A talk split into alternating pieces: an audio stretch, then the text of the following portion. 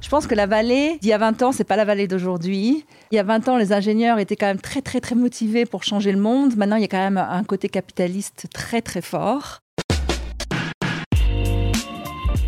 Bonjour à toutes et à tous, je suis Alexandre Mars et vous écoutez Pause, le podcast où l'on prend le temps. Le temps de s'arrêter, le temps d'écouter, le temps d'explorer, le temps de rire. Merci de votre fidélité et d'être de plus en plus nombreux à nous rejoindre chaque semaine. Chaque épisode est l'occasion de marquer un temps d'arrêt pour aller à la rencontre de mes invités. Ces femmes et ces hommes sont des artistes, des chefs d'entreprise, des écrivains, des entrepreneurs, des sportifs ou des activistes. Ils ont accepté le temps d'une pause de nous livrer les dessous et les secrets de leur parcours. Nous allons parler de réussite et d'échec, d'engagement et de mission, d'entrepreneuriat et de défis. Un moment unique et sans concession pour vous inspirer et vous évader.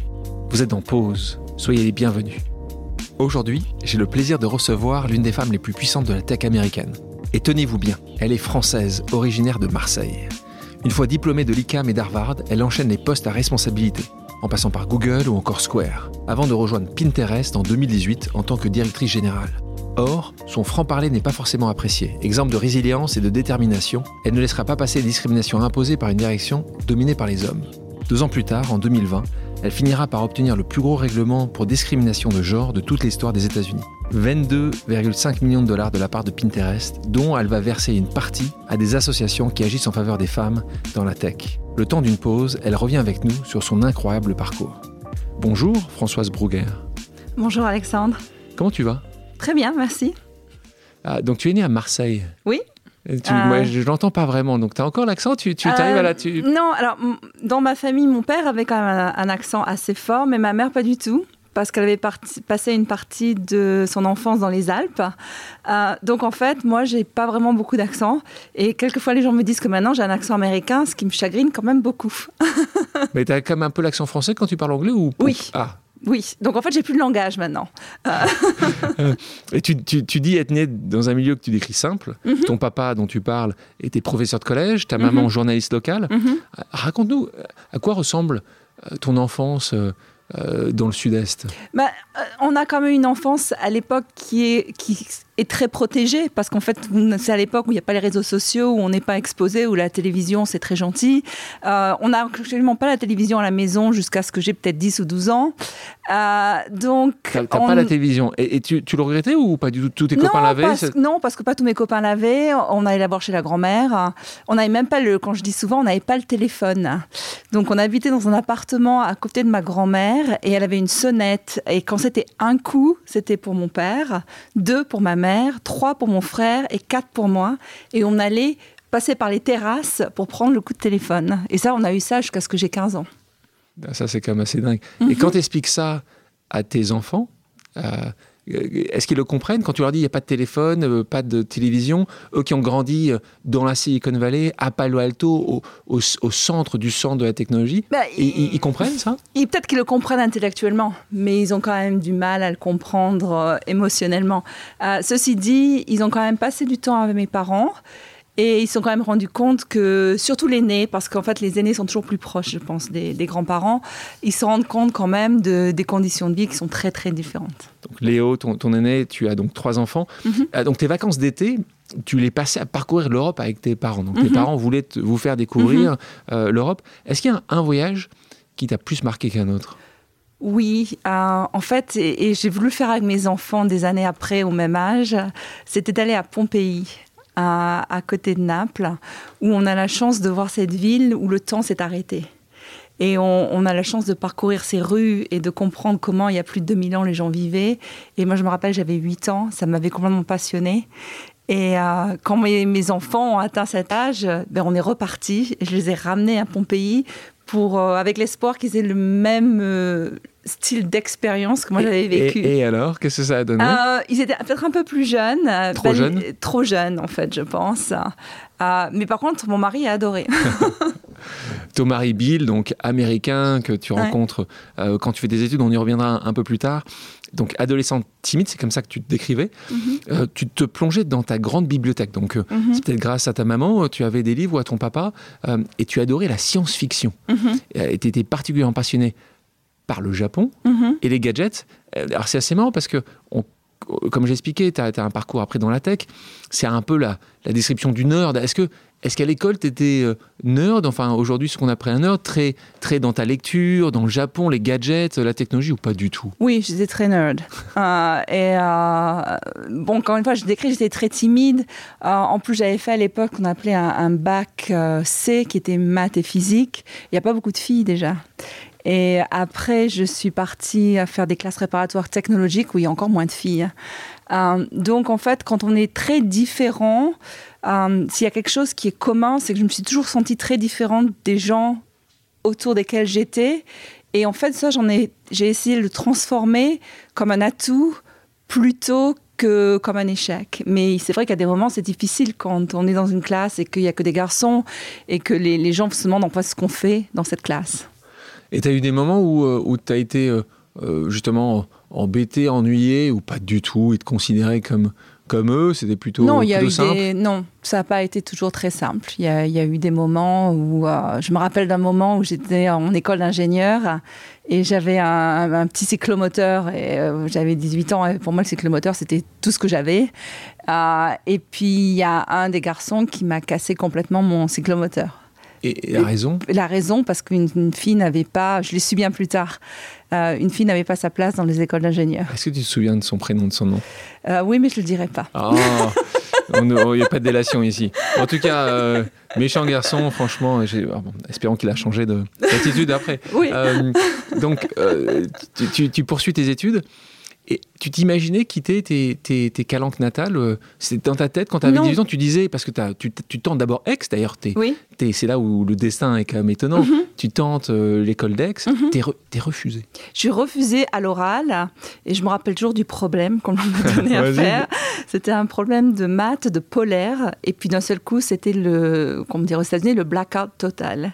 Et donc, je ne suis pas arrivée. Et c'est pas la, faute de, de l'examinateur, parce qu'il me disait, mais mademoiselle, mais mademoiselle, et je ne sortais pas un mot. Et donc, euh, tu voyais ton rêve, c'était ton rêve qui s'écroule C'est ton premier gros échec? Euh, Oui, probablement, oui. Euh, et ça a été assez dramatique. Enfin, j'en ai pleuré tout, et en fait, mes parents ont été quand même très bien. Mes parents m'ont dit, mais attends, c'est pas grave. Et je pense qu'il y a quelque chose qu'il faut, qu'il faut se dire, c'est que et moi je le dis à mes enfants aussi, c'est pas parce que tu n'es pas reçu un examen ou que tu n'es pas reçu un job euh, que ça enlève quoi que ce soit de ta personne, ni de ton intelligence, euh, ni de ta capacité à parler aux autres. Ça t'enlève rien. Euh, c'est les circonstances de la vie. Il y a des fois où tu vas te prendre des échecs. Tu as raison, mais si tu as suffisamment travaillé, le cas, le cas présent, c'est que tu avais travaillé beaucoup. Donc en fait, c'est parce que tu n'avais pas travaillé, c'est pas parce que tu n'avais pas été fidèle à une certaine à, ce que tu pensais être important pour atteindre ton objectif. Là, mm c'est que blackout. Oui, c'est blackout. Ceci dit, moi, le, travail, c'est un autre sujet un peu différent. Euh, je me rappelle quand mes, quand mes, parents sont venus me voir aux États-Unis et ils se rendaient très bien que je travaillais énormément. Et euh, mes parents m'ont quand même toujours dit que jusqu'au lycée, enfin jusqu'aux classes préparatoires, mais je ne faisais rien. Mais tu, quand tu dis que tes parents disaient ça, c'est marrant. Tu t'en souviens pas? Dans ta tête, tu pensais que tu travaillais ou tu t'en souviens? Que tu travaillais Tu, tu rien? Mais non, parce que je me rappelle que le bac, moi, la préparation du bac, je l'ai passé dans les calanques de Marseille. Euh, il y, a pire. Hein. Il y a pire. Euh, j'ai mon bac normalement. Euh, mais est-ce qu'il y, a un moment, il y a un moment quand, quand est-ce que tu as commencé à travailler? J'ai commencé à travailler parce que ça commençait vraiment à me plaire en fait. Hmm. C'est toujours comme ça. Et après, en école d'ingénieur, j'ai beaucoup travaillé. Et après, dans la vie, j'ai encore plus travaillé. Mais ça m'a pris du temps de se dire, parce que ça prend du temps. Donc, aujourd'hui, quand même, quand, pour, pour, les auditrices et les auditeurs qui nous écoutent, euh, dans ta vie, pas uniquement euh, d'étudiante, euh, dans ta vie après, est-ce que le travail pour toi a été une des valeurs premières qui explique ton succès? Tu travailles plus que les autres? Je sais pas si je travaille plus que les autres. parce que... Hein, je connais bien ta famille, donc je, hein, hein, je peux... Non, je travaille quand même. Bon, j'ai travaillé énormément, c'est vrai. Dans euh, une semaine, c'est combien, combien d'heures? euh, quand, quand, on a été chez Google, je travaillais 80 heures euh, facile la semaine, 80 100 heures par. par D'accord, donc c'est quand même. On, on, je travaillais beaucoup. C'est-à-dire que. ce que tu faisais? C'est même pas le travail, c'est de se dire que dans sa tête, on travaille toujours. C'est-à-dire que même si on, fait une petite balade, on, réfléchit toujours, ça ne nous quitte pas. Mais c'est une charge mentale. C'est une charge mentale, oui. Mais c'est une charge mentale que moi, qui, qui, quand même me plaisait, me nourrissait, m'intéressait. Il te plaît toujours. Et ça me plaît toujours, oui. Alors revenons euh, donc à cet échec, ex, et là, Alors moi, ça me fait penser, euh, tu sais, à Bienvenue chez Ch'ti, là, quand, quand euh, euh, Mes parents- Cadmerade... mes enfants adorent ce film. Bien sûr, quand Cadmerade, qui est dans le sud, arrive Oui. avec sa polaire euh, dans, à Lille. Et donc toi, tu intègres l'école d'ingénieur de Lille, Ouais. l'ECAM. Alors raconte-moi ce premier jour, quand tu as l'école, donc tu es certainement heureuse, mais t'imagines comment Tu vas là-bas justement en pensant qu'il va pleuvoir et faire froid tout le temps, du vent, ou est-ce que est-ce que tu es heureuse? Comment ça se passe? Alors, le premier jour, c'était un peu bizarre parce qu'en fait, pendant l'été, j'étais allée en Corse j'avais attrapé la varicelle. Donc, je suis rentrée un mois plus tard à l'école. Donc, les gens étaient déjà rentrés. et moi, donc, j'arrive un mois plus tard avec mes valises. Euh, je me demandais même si on m'attendait ou pas. Et puis, les, pr- les premiers jours, il y avait même plus de place dans les, Les dortoirs Voilà, les chambres ou les chambres étudiants dans l'école.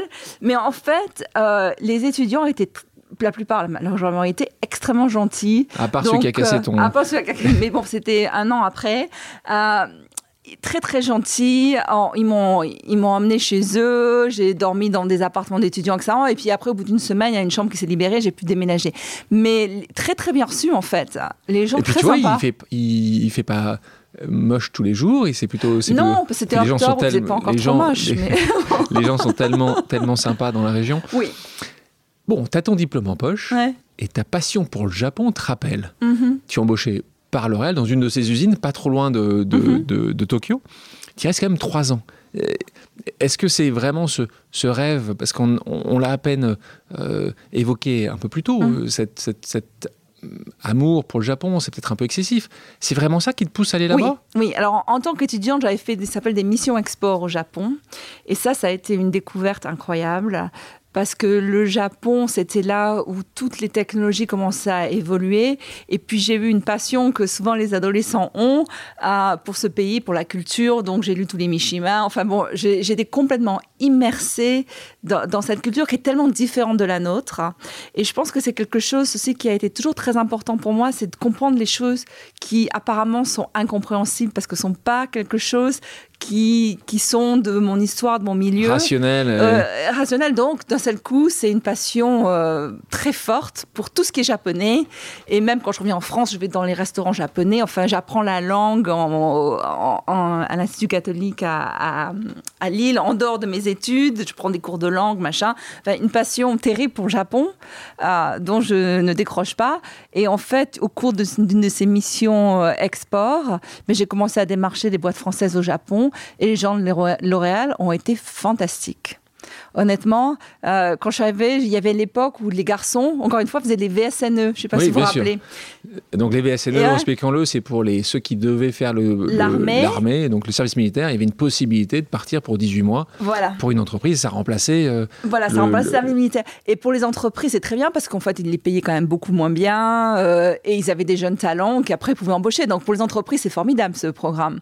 Et en fait, moi, je suis arrivée, je dis écoutez, moi, je suis d'accord, je m'engage dans l'armée, vous me faites un VSNE. Et les, les gens de L'Oréal, ça les a bien fait rire.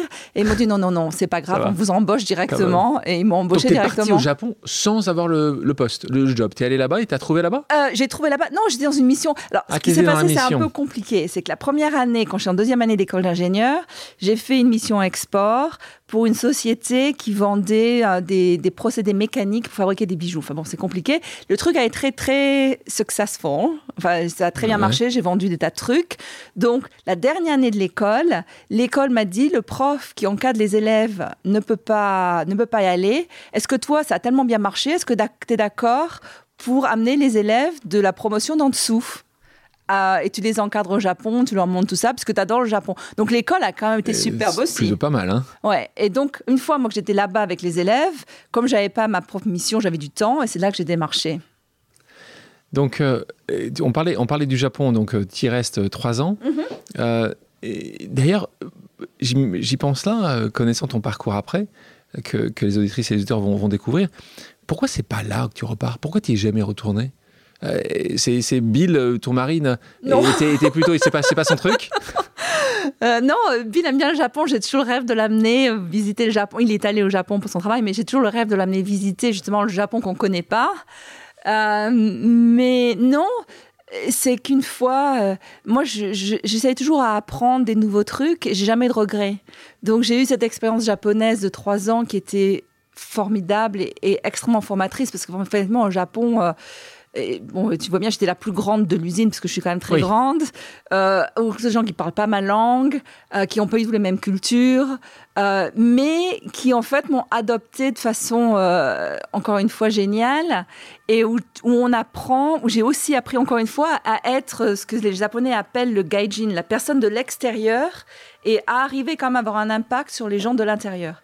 Et ça, c'est important pour moi. Et 25 ans après, tu, tu, tu, te souviens encore, tu pourrais parler encore japonais, tu te souviens Non. Ça t'a un peu oublié ah, Complètement. euh, je le, enfin, quand les gens parlent, je comprends. Je comprends le, le, contexte et surtout, je connais le contexte. Alors, les expats euh, que tu rencontres là-bas t'encouragent à faire un MBA. Mm -hmm. euh, et puis, bah, là, tu te dis pourquoi pas, mais tu choisis pas non plus n'importe lequel, puisque tu vas faire le, le premier, puisque mm. c'est à la Harvard Business School. Donc, euh, qu'est-ce que ça t'a apporté? Sans ça, tu n'aurais pas eu la même trajectoire. Aujourd'hui, tu irais faire à nouveau un MBA, tu pousserais tes enfants absolument à faire une école après euh, leur premier diplôme? Non, d'abord, je pousse mes enfants rien du tout. Donc...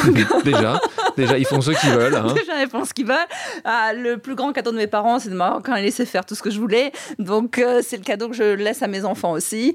Euh, donc, je pousserai pas. Euh, moi, c'était très différent. J'étais quand même un ingénieur. Je connais pas du tout le milieu anglo-saxon. J'avais jamais été aux États-Unis avant d'être allé à Harvard. Euh, donc, pour moi, ça a été, euh, ça a changé complètement ma carrière ça aurait été très très différent. Je pense que j'aurais eu une bonne carrière en France. Euh, L'Oréal, ça a bien marché, j'ai adoré. J'aurais peut-être pu euh, L'Oréal m'aurait fait rentrer en France. J'aurais eu, j'espère, une bonne carrière là-bas. Mais euh, mais en fait, aller à Harvard, ça a ouvert des portes euh, et, des, choses que que j'avais même pas idée que ça existait en fait. Et tu et tu parlais de tes, parents euh, d'un milieu simple. Comment tu leur expliques ça? Est-ce que là, ils sont heureux pour toi quand ils, tu lui parles d'Harvard? Ils connaissaient Harvard. Est-ce que non Est-ce que c'est même pas un sujet C'est non, ils non. connaissaient pas. Ils n'ont jamais entendu parler. Non. Et en fait, ce qui a été très drôle, c'est qu'ils sont quand même venus. Au, vous n'avez jamais été aux États-Unis non plus. Donc, en fait, quand il y a eu le, ce qu'on appelle graduation, enfin la, la remise fin, du diplôme, la, jaune, à la fin des études. Ah, donc ils sont venus. Et à l'époque, c'est Al Gore qui nous a remis notre diplôme. Vous avez entendu parler d'Al Gore? Alors, c'est là que mon père m'a dit Ah, mais c'est pas le vice-président des États-Unis? Je dis Bah oui, c'est le vice-président Donc, il connaissait Al Gore. Bon, il connaissait Harvard, quand même, ils l'ont après. Ils, mais, mais euh, c'était euh, c'était touchant. Euh, et Harvard, donc, tu, tu ne gagnes pas qu'une maîtrise en, en, administration des affaires, c'est ce qui est un MBA, mais aussi un mari. Euh, puisque tu rencontres, tu rencontres Bill là-bas. Tu te souviens de votre rencontre? Oui. Première fois que tu le vois Raconte-nous. Oui. eh bien, c'est en deuxième année. Et euh, on était dans une classe et donc euh, il s'assoit à côté de moi et il me dit ah euh, c'est ton nom c'est François et t'es française et je lui dis oui bah d'abord c'est Françoise pas François ah la drague et, ah, et la effectivement drague, ah, là. je suis française et en fait lui avait dans l'idée euh, de venir en France après. Donc, en fait, il essayait de regarder tous les Français dans la... Et on était quand même peut-être une dizaine, euh, tous les Français qui étaient là. Et euh, donc, c'est comme ça qu'on s'est rencontrés. D'accord. D'accord. Et donc, donc, ça a duré, c'est quoi, un an, un an pour que qu'il qui arrive à son but, que tu comprennes que. oui, mais c'est. Euh, enfin, quand moi j'étais jeune, j'étais jamais très. Euh, je sais que mes, par exemple, mes parents disaient que j'allais jamais me marier. C'était eux, c'était impossible que je me marie. Euh, donc en fait, c'était c'était très. il, a, il a lutté. Il a dû. Il a dû... C'était pas du commitment. C'était vraiment bon quelqu'un de très bien avec qui on s'amusait bien. Moi, j'adore le, le Google des années 2000. Le premier meeting où je rentre, on est 13 autour de la table. Ben, on est 9 à être nés en dehors des États-Unis. Donc pour moi, Google aussi, à l'époque, c'était une société qui a tiré des talents du monde entier, où les échanges d'idées sont très différents avec des gens qui ont des profils vraiment très différents. Alors ça, il faut absolument que tu nous racontes. Donc tu sors de ton MBA, mm. le meilleur MBA au monde, et là, on te retrouve à vendre des perles Ouais. entre les États-Unis et Tahiti. Alors là, alors là, j'ai envie de comprendre. Explique-nous, qu'est-ce qui s'est passé à ce moment-là? Tu peux aller absolument partout. Tu as tous les plus grands uh -huh. cabinets de conseil, les banques uh -huh. d'affaires qui veulent recruter uh -huh. ces élèves. Et toi, je te retrouve quelques années en train de vendre des perles noires. Oui. Comment ça se passe? Dis-moi, comment tu trouves ce poste?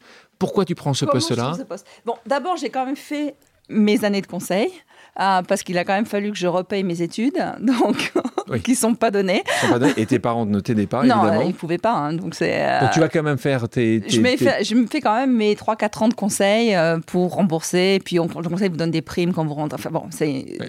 un bon deal. C'est un, C'est un bon deal et puis on apprend quand même beaucoup de choses. Euh, moi, le conseil, j'ai beaucoup aimé. Encore une fois, ça a peut-être changé maintenant parce que, euh, encore il y a une fois, il n'y avait pas Google quand je faisais du conseil. Donc, euh, il y a beaucoup de travail de benchmark, de recherche, etc., que maintenant, c'est accessible de façon beaucoup plus simple. Euh, donc, euh, donc j'ai fait du conseil et en fait, j'ai fini par me marier avec cette personne Avec de. Harvard. Euh, et euh, on est parti en lune de miel à Tahiti. Euh, pendant... Fais-nous rêver, fais-nous rêver. Oui, alors c'est d'abord Tahiti, c'est superbe. Euh, donc moi j'étais de Marseille, donc forcément à Marseille, euh, même si on n'a pas de brevet, on fait de la plongée, on nage, etc. Moi j'adore la mer. Donc mon mari finalement, qui était plutôt de la montagne, qui était un, qui est un alpiniste, euh, j'ai essayé de le convertir aux joies de la mer. Et puis on a passé des semaines remarquables. Enfin bon, Tahiti, Ouais, c'est un rêve. C'est un rêve. Et puis en fait, j'avais quitté le conseil. Et mon mari aussi avait quitté son boulot parce qu'on est parti quand même pendant quelques semaines. Et quand je suis rentrée, euh, à l'époque, ce qui va sembler vraiment dinosaure, Harvard envoie un magazine toutes les semaines avec toutes les offres d'emploi. Et dedans, je vois un groupe de perles tahitiens cherche quelqu'un pour ouvrir une succursale aux États-Unis. Je me dis, c'est parfait, moi j'en reviens. Donc j'envoie en- encore par fax mon résumé. Et une semaine après, euh, je suis de retour à Tahiti et j'ai rencontré un monsieur qui est quand même connu, qui s'appelle Monsieur Robert Van, qui à l'époque manageait, enfin toujours, hein, qui est maintenant un monsieur très âgé, mais qui est toujours un entrepreneur extraordinaire, donc qui avait créé cette industrie de la perle et donc on a monté la succursale aux États-Unis. Et donc, bon, là, euh, de nouveau, je reviens sur, sur tes parents. Tu leur dis ça, ils, ils disent, tu- voilà, tu vas être loin d'eux. Est-ce qu'ils euh, là, ils comprennent évidemment. Ils disent, c'est quoi la réaction quand tu leur dis, tu vas, tu vas, tu vas vendre des perles aux États-Unis? Euh, pas vraiment, enfin, mes parents, c'est euh, Du moment que quand j'arrive à la maison, on discute de choses qui n'ont rien à voir avec. euh, Tu parlais pas beaucoup de ça avec tes parents? Non, on parlait pas de business du tout. Et donc, et Bill, il fait quoi à ce moment-là? Eh ben Bill, donc il était chez Microsoft, euh, parce qu'il est rentré chez Microsoft au début des années 90, donc quand Microsoft était encore tout petit, etc. Donc lui, il continue chez Microsoft. euh, il était donc il déménage de Seattle pour venir à San Francisco, mais bon. D'accord. Et toi, tu es entre, en fait, Papette Oui, et euh, San Francisco. voilà.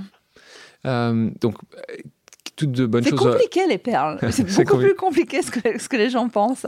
Et donc, donc, toi, tu, tu devais ouvrir cette succursale, donc tu devais trouver des clients, des Oui. distributeurs. Tu as resté trois ans, tu y es arrivé?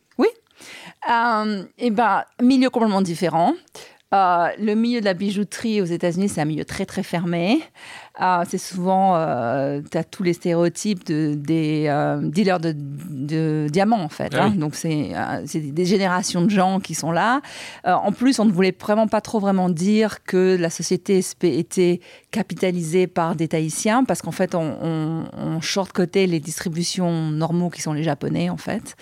Euh, c'est comme, c'est comme les diamants, les perles noires. Il y avait tout un, un système de cartel presque, moins euh, structuré que le, Ouais. Donc eff- effectivement, je fais ça. Euh, et euh, j'embauche des vendeurs, euh, on y partent. Et puis en fait, je suis une des premières. Ce que je fais, c'est que euh, je commence à prendre des photos parce que ces perles, c'est très, c'est très cher. Donc il y a tout un problème de logistique. On peut pas aller chez quelqu'un, chez les Gums, Neiman Marcus, et arriver avec son truc de perles euh, parce qu'il y, y en a pour Oui, beaucoup. beaucoup.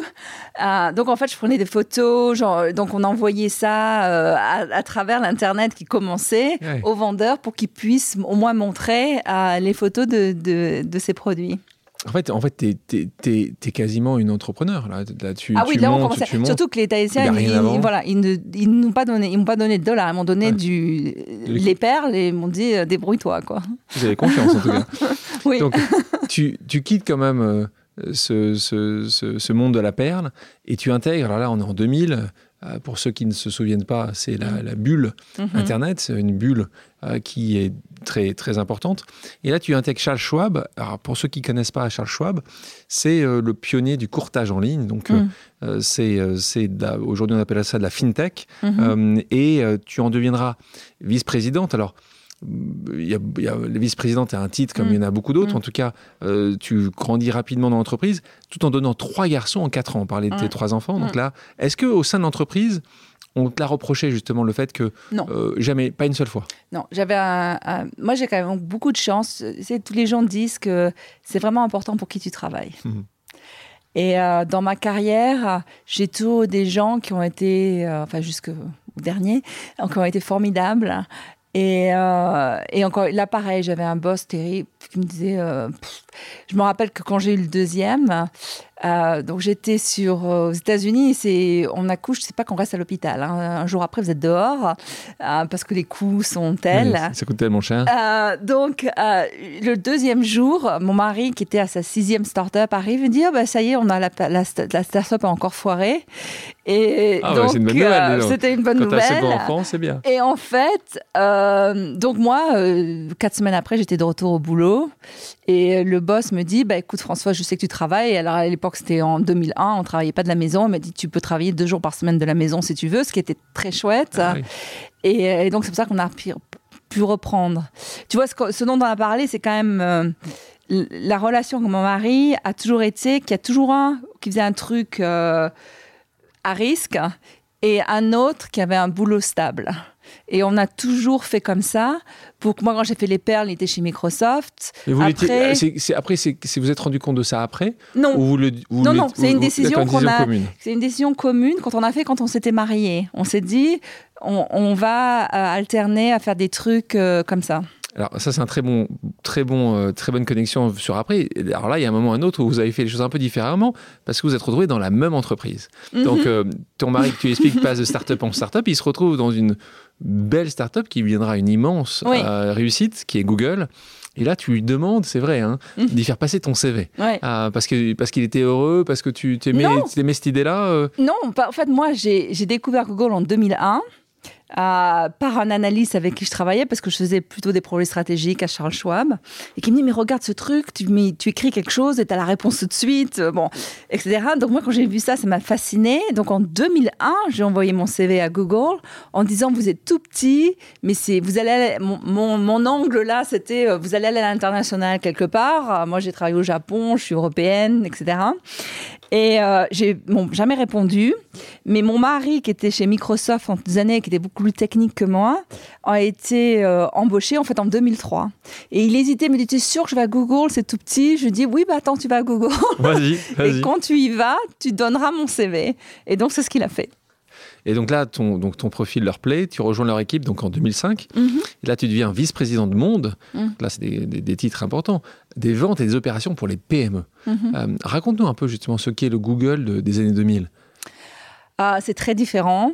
Ah, donc, je suis rentrée au départ, je suis rentrée encore une fois par la stratégie. Donc, mais j'ai une carrière à Google qui est vraiment en deux phases. Les quatre premières années, euh, j'ai participé et ça, c'était vraiment passionnant. Je dis tout le temps que euh, j'aurais payé pour être là, quoi. Euh, c'est quand je suis rentrée, on était 2000 employés. Aujourd'hui, ils en sont 140 000. Et c'était une société qui avait vraiment, c'est une tête des premières. Non, en fait, il y en a eu d'autres, qui avait vraiment une mission. C'était une société qui était vraiment pour libéraliser l'information et tout le monde le, pensait, le vivait. Et ça, je pense, c'est très important quand, euh, quand on rejoint une compagnie comme ça qui a une mission qui est si ambitieuse et si grande, ça motive énormément tout le monde parce qu'on est tous. Euh, euh, donc, moi, j'adore le, Google des années 2000. le premier meeting où je rentre, on est 13 autour de la table. Ben, on est neuf à être nés en dehors de la enfin, en dehors des États-Unis. Euh, donc pour moi, Google aussi, à l'époque, c'était une société qui a tiré des talents du monde entier, euh, où, les, où les échanges d'idées sont très différents avec des gens qui ont, qui, ont des profils vraiment très différents. Donc, tu, restes 8 ans là-bas, tu, tu, trouves que ça a changé après 8 ans? Ah oui, énormément. Bah, toutes les sociétés. Je pense que Google a quand même... Euh, a, eu une chance incroyable, c'est que même en croissant, moi quand je suis partie, on est quand même 40 000 à l'époque, ce qui on j'ai vu la croissance de 2 000 à 40 000, c'était encore chouette, c'était encore pas trop trop bureaucratique, mais ça commençait à le devenir. Alors maintenant, à, 120 000 ou 800, je pense que c'est beaucoup plus, c'est une grande entreprise. Et, pourquoi tu pars? Euh, C'était une offre qui t'intéresse plus, un projet qui t'intéresse plus? Tu as, fait le tour chez bah, Google? À Google, j'étais quand même montée, euh, j'étais à N-2. Donc, euh, Et j'ai compris là à l'époque, il y avait deux choses. Il y avait une, j'ai compris que mon boss, je ne serais pas le, successeur. même si je manageais quand même 40% du chiffre d'affaires de Qui Google. était ton boss à l'époque? Nakash Aurora. D'accord. Un oui. type très bien. Oui. Euh, mais euh, j'ai compris que c'était pas moi. Il avait un autre type Ouais. qui voulait monter. Et bon. Donc, C'est de la pyramide, quoi. voilà. Donc, moi, quand j'ai compris que j'allais plus monter à Google, et j'avais aussi le truc, quand on est chez Google, il y a toujours ce truc où on se dit est-ce qu'on est, on a réussi parce qu'on est bon ou est-ce qu'on a réussi parce que la marée fait monter tous les bateaux? C'est ce qu'on, c'est une expression comme ça en anglais. Donc moi j'étais, j'avais encore, j'étais encore dans ma quarantaine. Je me suis dit bon, je suis encore jeune, je peux essayer de recommencer quelque chose, mais je me suis pas précipitée. J'ai parlé avec beaucoup de gens dans la vallée, et en fait, euh, quelqu'un qui travaillait pour moi, mais que je connaissais pas, parce qu'à la fin, quand je suis partie, moi, j'avais une, une organisation avec 6000 personnes. hein, donc, il- tu connais tu connais pas tout le tu, monde. tu connais les, les top 200, peut-être, ou 300. Et en fait, euh, un type qui était très junior, qui travaillait pour moi, m'envoie un jour un email en me disant euh, François, tu ne me connais pas, mais j'ai travaillé dans ton équipe. Euh, je trouve que tu es un, leader fantastique. Euh, pourquoi est-ce que tu rencontrais pas Jacques Dorsey On a commencé une toute petite société qui s'appelle Square. Et donc, c'est comme ça que j'ai rencontré Jacques Dorsey. Alors, Jack Dorsey, pour de nouveau ceux qui ne le connaissent pas, il y en a quelques-uns peut-être, c'est un des rares entrepreneurs qui a réussi à introduire en bourse deux de ses entreprises. Et, euh, on parle beaucoup d'Elon Musk, qui est évidemment très connu, mais Jack Dorsey en est un autre, Mhm. puisqu'il a fait Twitter, que tout le monde connaît très bien, et Square, qui est un peu moins connu, Mhm. parce que moins sur le B2C, donc moins sur le, pour le consommateur final, mais qui est un succès euh, exceptionnel, peut-être encore plus important que, Voilà, que la, Twitter. la- la valeur boursière est beaucoup plus importante de Square que de est- Twitter. elle tu t'en souviens, elle est combien je, aujourd'hui je sais pas, il faut regarder, mais je pense qu'elle est presque, presque 100, mi- 100 Ouais, milliards. Donc, donc euh, personne assez, assez incroyable. Donc, euh, euh, donc tu entretiens de- d'excellents rapports avec, euh, Mhm. avec Jacques Dorsey. On s'en souvient, enfin moi je m'en souviens, l'année dernière, euh, il avait annoncé euh, qu'il voulait partir pour expliquer aux gens le type de management qu'il avait. Alors ce serait Mhm. intéressant de voir si c'était déjà le cas il y a une dizaine d'années. Où il s'est dit, moi je vais, je vais travailler d'Afrique. Il voulait partir comme ça pendant six mois, neuf mois en Afrique. C'est avant Covid. hein. Et c'était avant Covid, et, avant Covid, tu as raison, avant tout ce qui était faisable. Et là, euh, et là c'est la- c'est, euh, certains actionnaires, en particulier des, des activistes, qui l'ont qui l'ont rappelé euh, en disant il est hors de question que tu puisses gérer. Déjà, tu dois gérer deux entreprises, ce qui est quand même assez rare de cette taille-là. En plus, si tu, si les gères d'Afrique, mais c'est une personne assez, assez exceptionnelle dans, dans, sa, dans, la, dans la qualité d'entrepreneur et dans le fait qu'il fasse euh, quand même des choses vraiment différentes des autres. Mhm. Euh, là, raconte comment ça se passe chez Square. Ça se passe comme t'imaginais. C'est Oui. tu, tu parlais des bateaux. Est-ce que tu t'es rendu compte que c'est toi qui est Oui, là, on très forte? Voilà. Oh, on, on a. euh, Encore une fois, bon. Je ne vais pas jouer le super modeste. Euh, donc, euh, je. bah, là, c'était super. Jack, un type formidable. Il y avait une autre fille qui s'appelle Sarah Fryer, qui est maintenant aussi au Nexo, qui était super aussi. Euh, au début, quand je suis rentrée, la société était toute petite. Il n'y avait que 300 personnes. Enfin, bon, moi, je suis passée de 6 000 à 17 personnes. euh, management. Donc, d'un seul coup, je, je revis, en fait. Parce qu'en fait, ce qu'on se rend compte dans, dans ces entreprises, c'est moi, ce que j'aime, c'est tout ce qui est euh, ce qu'on appelle le, le problem solving, c'est-à-dire construire, euh, réfléchir, etc. Et puis, quand on, est en haut d'une organisation, bah, les gens font pour vous. Vous faites beaucoup moins et en fait, vous devenez uniquement, au moins presque un porte-parole, si vous voulez. Vous faites plus, vous êtes plus dans le contenu. Donc là, pour moi, c'est fantastique. C'est un retour dans le contenu euh, que moi j'adore. Et donc là, tu, nous expliques que tu as donc géré, tu gérais beaucoup moins de personnes.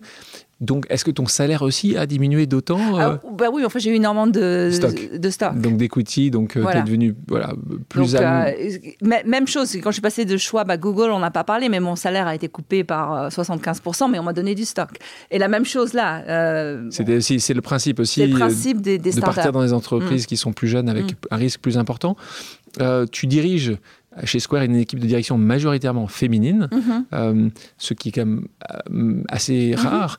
Euh, comment tu l'expliques? Est-ce que est-ce que c'est toi qui l'a qui a Non, c'est embauché comme vraiment ça? au crédit de Jacques. Dorsey. Ah, c'est vraiment lui qui est. Tu veux, Jack, c'est quelqu'un qui ne. Qui. euh, ça, il ne. ça- le messenger, ça ne l'intéresse pas. Ce qui l'intéresse sont les idées. Euh, qui, quoi, qui, disent les idées, ça ne, ça ne ça rentre pas dans son schéma de réflexion, de décision. Ah, euh, nous avons des, des pauses amicales euh, dans pause. On, on venait aller voir des gens qui euh, t'aiment beaucoup. La plupart du temps, on essaie de passer euh, des gens qui, t'aiment, qui aiment beaucoup nos invités. Et donc là, on a quelqu'un qui va te poser une question. Et Ah. euh, voilà, tu vas, tu vas- première surprise. Bonjour Françoise, j'espère que tu vas bien. J'ai une question pour toi qui connaît très bien à la fois la culture française et la culture américaine et qui a passé une grande partie de sa carrière sur la côte ouest. Vois-tu des grandes différences entre le leadership à la californienne et le leadership à la française? donc, je connais la personne. Question de Sophie Bellon, présidente du conseil d'administration de Sodexo, puisque tu fais partie depuis maintenant des années et des années euh, de ce conseil d'administration d'une magnifique euh, entreprise française qui est leader sur son marché euh, au monde. Sophie te pose cette question-là, la différence de leadership entre la Californie dans une entreprise et la France? Oui, alors certainement, il, il, y en a, mais c'est peut-être plus dans le formalisme. Donc, euh, une société californienne, il n'y a pas trop de, formalisme du tout. Bah, c'est, encore, on me dit souvent des Américains, mais la Californie, c'est encore euh, autre chose. Autre chose. Euh, donc il y a beaucoup beaucoup moins de, formalisme. Donc moi ça me, ça fait toujours très drôle quand je suis en réunion avec mes collègues californiens et quand je suis en réunion en France, tout, tout de suite il y a quand même. Mais en fait, les qualités d'un leader, c'est des qualités qui sont universelles. Et je pense que quand on voit des bons leaders en France, c'est un peu la même chose que des bons leaders. Quand on dépasse ce formalisme et cette différence de ton et d'approcher les choses, à des gens qui ont des, très bonnes qualités de leadership, ben en fait, c'est les mêmes que ce soit en France ou aux États-Unis. Merci euh, pour la réponse à, Sophie. tu es ensuite embauché donc, euh, par Pinterest, donc tu, mm. quittes Square, mm-hmm. tu quittes Jack, une entreprise que tu aimais beaucoup pour devenir numéro 2 euh, de cette entreprise qui a aussi énormément de succès, euh, qui s'appelle Pinterest. Alors là, la situation évolue.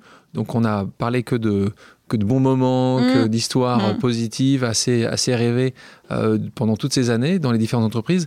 Là, c'est pas la même chose. Et, rapidement, tu te rends compte qu'il y a un boss club? Alors, on parle beaucoup des boss clubs aux États-Unis, pas qu'aux États-Unis, mais en tout cas, c'est le terme qu'on utilise aux. États-Unis. À quel moment tu as senti que tu étais rentré dans une entreprise différente, que ça allait potentiellement être compliqué pour toi? Le premier jour, la première semaine, le premier mois? Le premier mois. Ah, le premier mois, parce qu'au départ, j'étais quand même super contente de rejoindre Pisteras parce que le produit est quand même formidable. Bien sûr. Euh, et, euh, et, Ben est quelqu'un qui, ben est, qui est donc le fondateur le CEO. Le fondateur et le CEO. Et quelqu'un d'assez discret. C'est pas quelqu'un euh, qui, qui, est. C'est un introverti. Donc, euh, moi, ce dont on n'a pas trop parlé, c'est que, en fait, on a parlé que j'ai quand même toujours eu la chance d'avoir des boss très bien. Mais j'ai toujours des boss qui m'ont laissé toujours, m'ont laissé énormément d'indépendance. Et ça, je pense, c'est important quand on choisit un, métier ou une voie, qu'on ne se retrouve pas euh, sous un micromanager. Et là, d'un seul coup, je me retrouve avec quelqu'un qui, euh, qui en fait essaye de micromanager et, et de diriger d'une façon qui est très très opaque. Et moi, je fonctionne plus du tout dans des, dans des structures opaques parce que ce ne sont pas du tout mes modèles de référence. Et donc, j'essaye de m'adapter, mais parce que je me suis toujours adaptée. Je me suis adaptée au Japon, je me suis adaptée aux États-Unis. Normalement, je m'adapte. Mais là, il y a vraiment un bloc. J'arrive pas à m'adapter à cette culture complètement opaque. Et donc, à quel moment, tu te souviens à quel moment tu t'es dit, dans ta voiture pour revenir de San Francisco à Palo Alto, tu dis, j'y arriverai pas, ou tu dis c'est, c'est, c'est, ça va être compliqué. Tu te souviens de ce moment-là, ou une, réaction, un moment, une réunion qui t'a fait dire c'est, c'est pas forcément pour moi? Euh, Oui. Euh, quand, euh, quand en fait on, on, a mis la société sur le marché, euh, la société Square, quand on l'a mise sur le marché, euh, bon, j'ai fait toutes les, préparations, j'ai fait tous les meetings avec les investisseurs, etc. Enfin, c'était vraiment Jack, Sarah et, moi. On a été partout, on, on a tout fait. Donc, euh, j'avais quand même une expérience de mettre sur le marché une société. Et euh, donc j'ai pareil, donc euh, je refais la même chose, beaucoup moins d'aide, beaucoup moins de collaboration, alors que Jacques, Sarah et moi, on avait travaillé des mois tous les trois complètement ensemble. Et puis là, d'un seul coup, euh, chacun encore toujours pareil. opacité, dispersion des responsabilités, les morceaux arrivent après à la fin et donc, euh, une fois qu'on a fait le, ce qu'on appelle aux, États-Unis le jour des analystes, ben on m'a dit que donc je participerai pas au, au, parcours d'investissement. Autre chose donc qui fait que, qui tu, fait vas, que tu vas voir tous les, investisseurs, et ils vont vouloir investir, acheter des titres et, pendant l'introduction en euh, bourse. Sachant que j'étais responsable de tous les revenus à Pinterest, c'est choquant qu'une personne qui est responsable de tous les revenus, en fait, n'est pas. et, donc, et ça choquait, mais ça choquait, ça choquait pas Ben. Et, donc, qui prenait, qui prenait ça? Quand les gens posaient des questions sur le revenu, qui répondait? C'est Ben, ben ou c'est le CFO euh, Je pense, je sais pas, je sais pas dans les meetings, donc il faudrait leur demander. Euh, ça doit être une combinaison des deux. Mais ce qui était bizarre, donc, donc j'avais quand même préparé toutes les slides, etc. Tu n'étais pas, pas, dans, les meetings, mais il y a quand même quelqu'un qui était dans les meetings qui me dit Oh, mais François, tu devrais être contente. Enfin, quelqu'un d'assez junior qui me devrait être contente. Ils ont utilisé toutes tes slides. et j'ai dit Oh, super C'était une bonne nouvelle. Euh, et donc, tu as déclaré, je te cite, la discrimination dont j'ai fait l'expérience chez Pinterest est différente de la bro culture. Donc bro, donc brother, qui est vraiment cette vision de les garçons pour mm. les garçons, euh, l'entraide entre, entre un genre, pour laquelle tellement d'autres sociétés technologiques sont célèbres. C'était plus subtil, mais pas mm. moins insidieux et dévastateur. Mm. Euh, donc c'est ça que tu expliques. C'est ce côté opaque, c'est ce côté, on, on va pas te le dire aussi ouvertement, mais, mais c'est toujours là. C'est toujours là. C'est ce qu'on appelle aux États-Unis le phénomène de gaslighting. C'est-à-dire qu'on vous fait croire que c'est votre faute, où on dit euh, mais non, mais c'est normal. Et, tu te rends pas compte, tout ça se passe autour de toi sans, que, tu le, sans, que tu le saches. C'est pas la culture, c'est pas eux qui m'ont demandé hey, va me chercher le café pendant la réunion. C'était pas ça, la culture. Mais c'était quand même une culture où euh, c'est extrêmement insidieux parce que quand on se retrouve dans des... Encore une fois, j'avais passé 25 ans dans la tech, j'avais des équipes que j'adorais à Pinterest, donc euh, j'étais pas... Et, d'un seul coup, vous avez une réunion avec ce qui sont vos peers et vous ne savez pas ce qui se passe. Et des décisions sont prises et des décisions qui vous affectent directement. Et tu n'es pas, pas numéro 250, tu es numéro 2. Voilà. Euh, donc ce qui, est quand même, ce qui est assez étonnant. D'ailleurs, tu mets en avant un autre entrepreneur à succès américain qui est Larry Page. Et là, chez Google, tu disais, sa volonté très tôt a été de mettre en avant, de promouvoir les femmes. Euh, donc euh, on peut, on peut, lui, on peut lui, lui donner ce crédit-là. Il passait en revue donc les CV. S'il n'y avait pas assez de femmes, il nous disait d'arrêter les embauches. C'est ça que tu as vécu avec lui. C'est assez, assez, remarquable. Euh, donc tu deviens marginalisé, tu es mis de côté conseil d'administration, tu fais pas le roadshow. Et là, il décide un jour, ben, le CEO, t'appelle mhm. et te dit c'est fini l'histoire entre nous, raconte-nous un peu. C'est pas un meeting en face à face, c'est au téléphone, c'est rapide, c'est long, il t'explique un peu. C'est 10 minutes. Et en fait, c'est venu après. Enfin, je pense que s'il y a déclenché. Moi, je pense toujours que si je n'avais rien dit et que j'avais juste été la vitrine euh, si bien pensante, bien euh, pensante disant toujours oui, oui, je serais, j'aurais toujours mon poste. Euh, mais il se trouve que c'est généralement c'est pas, pas, pas, pour ça qu'on m'embauche. C'est pas comme ça que tu fonctionnes. Oui, et puis c'est pas pour ça que les gens m'embauchent en général. Euh, donc euh, au départ il y avait quand même un, ce qu'on appelle un miscast à l'embauche. mais et en fait, un mois avant, j'avais eu une confrontation assez violente avec un de mes peers que je n'avais jamais eu en 25 ans de, carrière, qui, euh, qui avait commenté euh, par écrit dans ma, ce qu'on appelle les performance reviews qu'en fait ma seule valeur ajoutée à la compagnie, c'était le champion de la diversité. Euh, donc ça, c'était quand même très, très fort, c'était très dur à recevoir comme message. Et puis surtout que c'était complètement, enfin c'était même pas, de, de dire que c'est pas vrai, c'est ça même pas la peine. Tu, ne peux même pas le qualifier de ce que c'est. Donc moi, à ce moment-là, j'ai j'ai pris le téléphone et je l'ai appelé. Et donc j'ai eu une conversation extrêmement violente que je n'avais jamais eue. Et donc quand cela s'est passé, c'est la première fois de ma vie où je suis allée voir les ressources humaines. Et je dis, écoutez, il faut m'aider parce qu'il y a un problème, on s'entend pas. Ah, il faut m'aider. Comment est-ce qu'on fait pour travailler en équipe parce que ça va pas marcher si on se si on se dispute comme ça? Je dis, j'ai jamais vu ça nulle part. Enfin, c'est pas du tout professionnel, etc. Et puis en fait, quatre semaines après, euh, j'ai été virée. Hmm. Donc. Euh, et donc là, donc ça se passe, ça se passe rapidement au téléphone et puis euh, on dit voilà, tu, voilà, on dit, tu, tu reviens pas demain quoi. Tu reviens pas demain, tu as de trop mauvaises euh, relations cross-fonctionnelles. il fallait le trouver celui-là. Hein. Je me suis dit, bah, je veux que les femmes sachent que ce problème existe, qu'il va être reconnu et qu'il y a des moyens de le combattre. Donc c'est pour ça que je voulais que ça soit public. J'avais reçu dans ce podcast Céline Nazort, cofondatrice ah. de la Chartista. Ah. Euh, elle me parlait de nos biais cognitifs. Elle disait collectivement, inconsciemment, on a le sentiment qu'une femme, elle est moins agressive, elle a moins d'ambition. C'est quelque chose que tu as constaté, toi? Oui, ou alors quand elle en a, ben, elle devient, ça devient euh, celle qui a des problèmes cross-fonctionnels. Ah, donc, en fait, donc c'est toi. Euh, donc c'est moi. et il y a des études. Hein. Il y, a, y, a une étude qui a été faite par Karen Snyder qui était un exécutif de Microsoft, qui montre que 70% euh, des, ou plus même, je crois, des, des performance reviews des femmes leur demandent justement d'être moins, d'être moins agressives, de travailler bien avec leurs collègues, etc. Bon, il se passe ça, mais Pinterest ne le sait pas encore, mais cette affaire va faire trembler l'écosystème parce que tu décides de les traîner en justice, donc tu considères que ce qui se passe n'est pas juste, mhm. tu gagnes et tu obtiens le, règlement, ce que j'expliquais en introduction, le plus gros règlement à l'amiable individuel public pour discrimination sexiste de l'histoire, plus de 20 millions de dollars.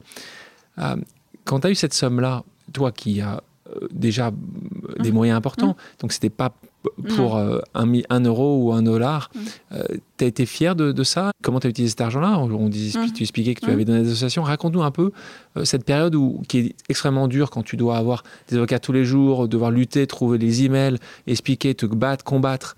Explique-nous un peu ce, sentiment et, ce sentiment de, victoire à la fin. C'est très difficile hein, comme process. Je, même pour moi, j'ai trouvé ça quand même très très dur. Tu as hésité Je n'ai pas hésité.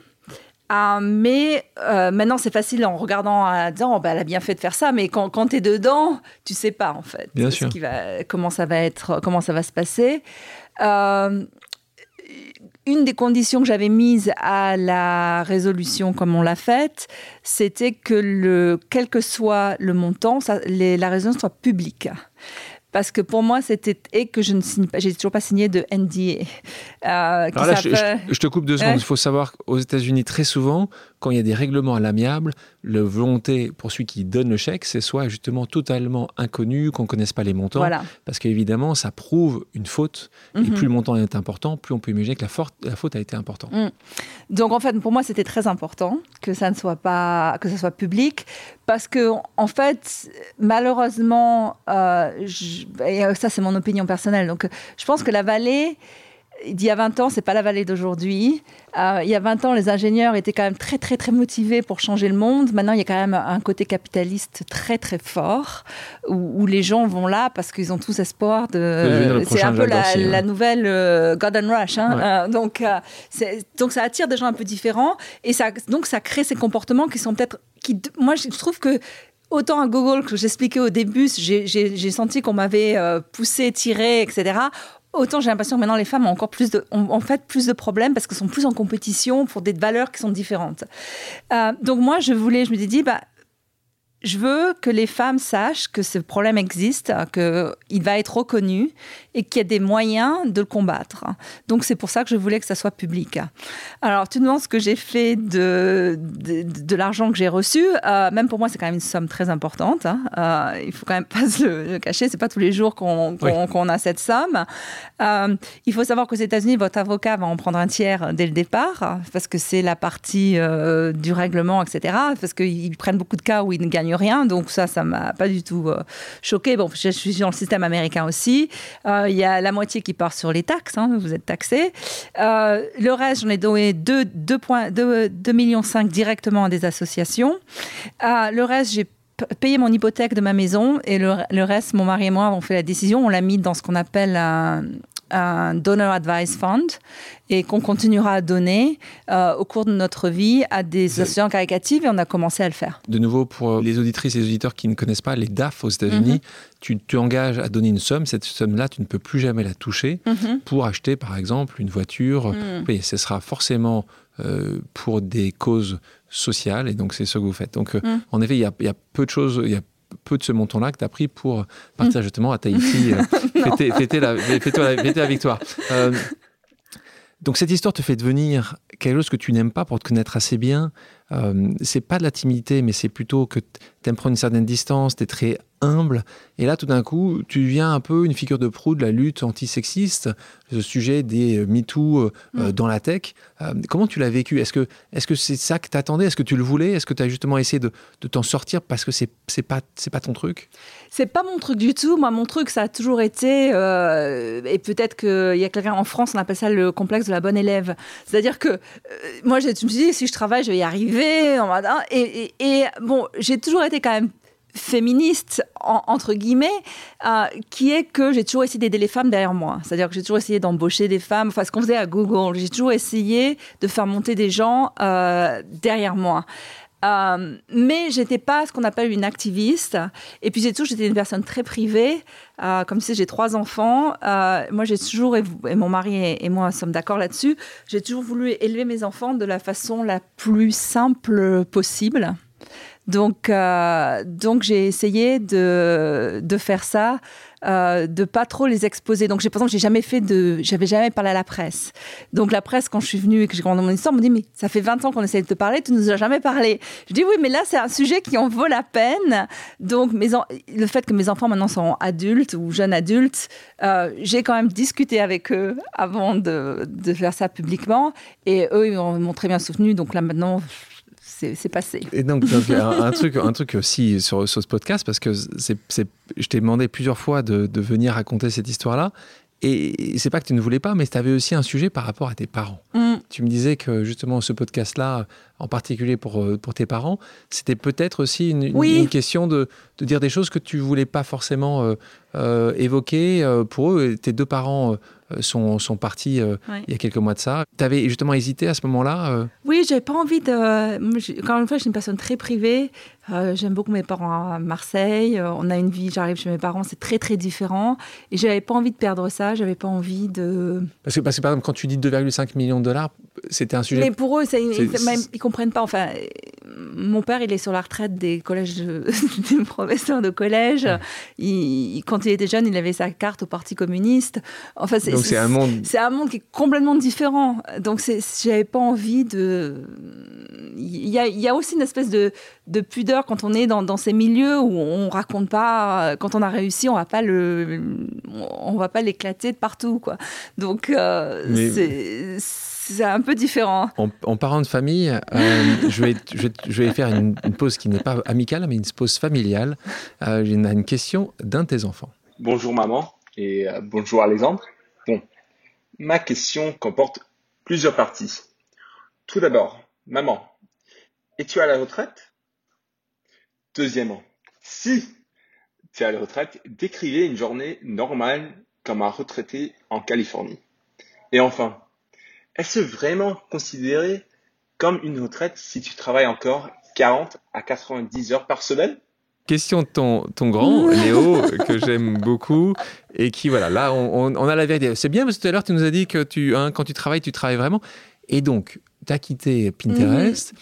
et ton fils nous dit, haha, que tu continues à travailler comme une folle 40 à 90 heures par semaine. Non, alors ça, c'est pas vrai.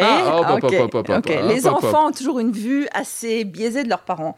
Euh, je dors beaucoup plus, euh, ce qu'ils ne savent pas non plus. Euh. Parce qu'on n'est pas dans la Donc, il te dit, est-ce que tu es à la retraite? je suis, disons que je, ne pense pas que je, il faut jamais dire, encore une fois, je suis sur ça, il faut quand même assez être humble avec les faits, il faut jamais dire je ferai pas ça, je ferai pas ça. Mais je pense pas que je ferai un autre travail opérationnel en manageant des équipes très lourdes. Euh, parce que je pense que c'est beaucoup de responsabilités, euh, c'est beaucoup de temps. Euh, je sais pas si j'ai encore l'énergie de le faire. Euh, par contre, euh, ce que je fais, c'est que j'aide les gens autour de moi. C'est-à-dire que j'aide beaucoup d'entrepreneurs, même si j'ai investi ou pas d'ailleurs. Donc j'ai beaucoup de gens qui m'appellent. Euh, donc, ou alors des organismes, notamment pour aider les femmes ou les, ou les, Noirs aux États-Unis à, atteindre des postes dans les dans les technologies. Donc, je fais pas mal, je fais plus de choses comme ça. Je suis quand même au conseil d'administration Sodexo. Euh, je suis au conseil de toute petite start-up ou en advisory, etc. Donc, c'est ce que je fais plus que de, de ça? travailler. T'aimes ça plus que ce que tu faisais quand tu étais. Euh, non, je préfère un job opérationnel. ah, tu vois, donc. Je, euh, préfère un job opérationnel. Mais il faut aussi savoir ses limites. Si tu veux, moi, ce que j'aime maintenant, c'est que je ne vais plus me lever à 6 h du matin, mettre les talons, aller bosser. Euh, je suis de chez moi en pantoufles. Et ce que, tu, ce que tu considères, même que ta maison maintenant, tu as payé l'hypothèque. voilà. Mais, mais ce, que tu, ce que tu disais aussi, c'est que tu trouves que ce monde californien a un peu évolué quand même. Donc ça, ça, t'excite moins peut-être. C'est les raisons, les raisons de, construire ces entreprises sont peut-être un peu différentes. Sont, sont un peu différentes. Enfin, c'est encore bon. C'est très différent. Aux États-Unis, ben, ça, ça, commence avec les Rockefeller. Hein. Dès qu'il y a des, dès qu'il y a des endroits comme ça qui se développent, ça attire. C'est une société complètement capitaliste et je suis quand même capitaliste, il faut quand même le reconnaître aussi. Mais j'ai pas cette espèce de goût d'amasser pour ramasser. Pour ramasser. Tu parlais tout à l'heure que tu aidais justement euh, les mhm. femmes, toujours, euh, c'est un sujet important pour toi. Euh, manque de femmes dans l'écosystème. Moi, je, pousse pour mhm. les quotas. Qu'est-ce que tu penses, toi, des quotas? Oui, tu très bien. Très bien. Moi, je pousse pour les quotas. D'accord. parce que sinon, ça n'en arrive pas. si, on, si on croit que les gens d'eux-mêmes vont faire ces changements, c'est pas forcément vrai. Donc, Et donc, irais plus loin. Aujourd'hui, il y a des quotas dans le conseil d'administration, tu le sais. Est-ce que tu irais plus loin Est-ce que tu dirais qu'il faudrait des quotas pour les comités de direction? Vous avez une hmm. discussion comme ça à Sodexo? Ou pas? Non, mais. De toute façon, vous avez un quota aujourd'hui. Vous avez... Euh, au conseil d'administration, je crois qu'on est 60% de femmes. Ah donc, euh, c'est quand même. C'est mieux que la parité. C'est mieux que la parité. On a en fait le problème inverse, c'est que maintenant le prochain devra être un homme parce qu'on est. On c'est des solutions négatives, c'est ça Non, parce qu'en fait, c'est pas lié au, personnel féminin, c'est lié au quota des genres. Donc en fait, on, est. Euh, bon, c'est l'anecdote. mais en fait, je pense que je ne sais pas dans les comités de direction, euh, mais définitivement dans les conseils d'administration. Je n'ai pas encore réfléchi suffisamment, euh, mais je pense que c'est important. Euh, avant de rentrer sur le quiz, je te propose une pause musicale. Françoise, quelle est ta chanson culte? Je sais pas ma chanson culte, mais j'ai des, gens que j'aime bien, mais. vas-y, dis-moi. Lady Gaga, I love Lady Gaga. Laquelle? She's great. On va en écouter un extrait.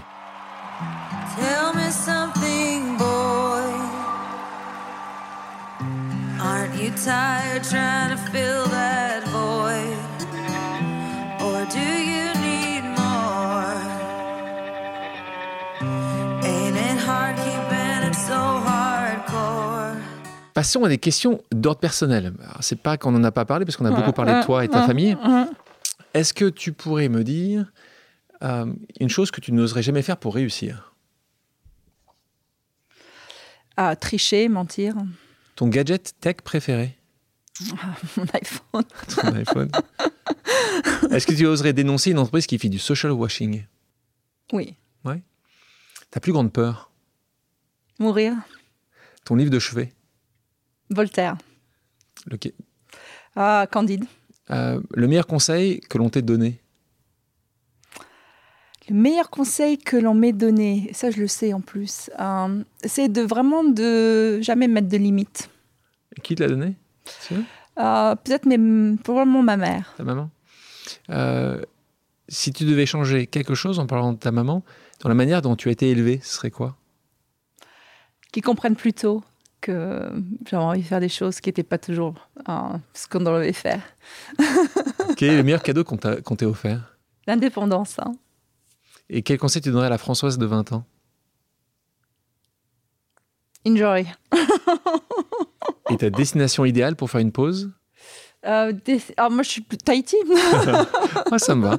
Euh, passons à un petit jeu d'association d'idées. Le principe est simple. Je te dis un mot. Uh-huh. Tu me dis la première chose à laquelle il te fait penser. Uh-huh. Ok? Je te, fais, je te fais travailler. Hein. Ah oui, là, pour quelqu'un qui est à la retraite, c'est dur. C'est difficile. Hein. Euh, si je te dis Silicon Valley, tu me dis quoi? Tech. Si je dis Jacques Dorsey. Euh, nice. Si je te dis Bill. Love. Si je te dis Marseille. Love. si je te dis regret. None. si je te dis idole de jeunesse. Idole de jeunesse. Euh, oh, Gérard Philippe. Ouh, un film spécifique? Le Rouge et le Noir. Si je te dis Elon Musk. Euh, incroyable. si je te dis mission. Always necessary. Si je te dis Japon. Ah, First Love. Et si je te dis futur? Who knows? Si les auditeurs et les auditrices ont des questions, peuvent-ils te contacter sur tes réseaux sociaux? Ah, Je suis sur LinkedIn. Donc, c'est là, quel est, tu peux nous l'indiquer sur LinkedIn? Ah, Françoise Béard. Euh, Françoise, merci d'avoir accepté mon invitation. Merci. Merci à toutes et à tous d'avoir pris le temps de faire une pause avec nous. J'espère que l'émission vous a plu, inspiré ou fait réfléchir. Si c'est le cas, je compte sur vous pour le partager avec vos proches, laisser un commentaire et mettre la note de 5 étoiles sur les plateformes d'écoute. Si vous voulez me suggérer des invités ou simplement me faire part de retour, vous pouvez me contacter via LinkedIn en tapant Alexandre Mars ou bien m'écrire à l'adresse suivante, le podcast pause at gmail.com.